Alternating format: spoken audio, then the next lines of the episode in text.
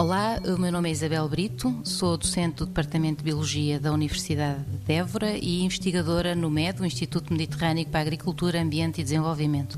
Aqui na Universidade, o nosso grupo, nós estudamos os micróbios do solo e como é que podemos ajustar as práticas agronómicas de modo a tirar o melhor partido dos micróbios do solo e potenciar a sua atividade na produção agrícola.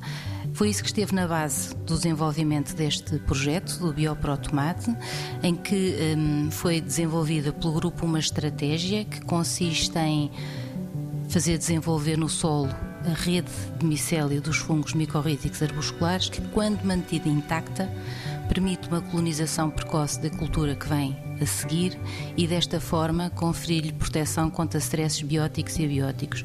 Portanto, basicamente, este projeto Bioprotomate tratou-se de implementar no campo esta estratégia e como é que isso foi possível? Em concreto, eh, pela alteração de algumas operações culturais e pela introdução de uma cultura de cobertura.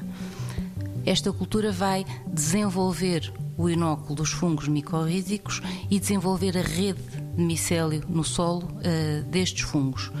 A quando a instalação do tomate, uh, já não é preciso fazer qualquer mobilização do solo, o tomate é, é, é, plantado com uma mobilização mínima do solo e significa que pode rapidamente ser colonizado pelos fungos micorrízicos a partir desta rede de micélio intacto que foi deixada no solo pela cultura de cobertura. E isso vai-lhe conferir uma série de vantagens, nomeadamente proteção contra stresses bióticos e abióticos e alguns fungos do solo para os quais não há neste momento ferramentas químicas ou quaisquer ferramentas químicas para o seu controle.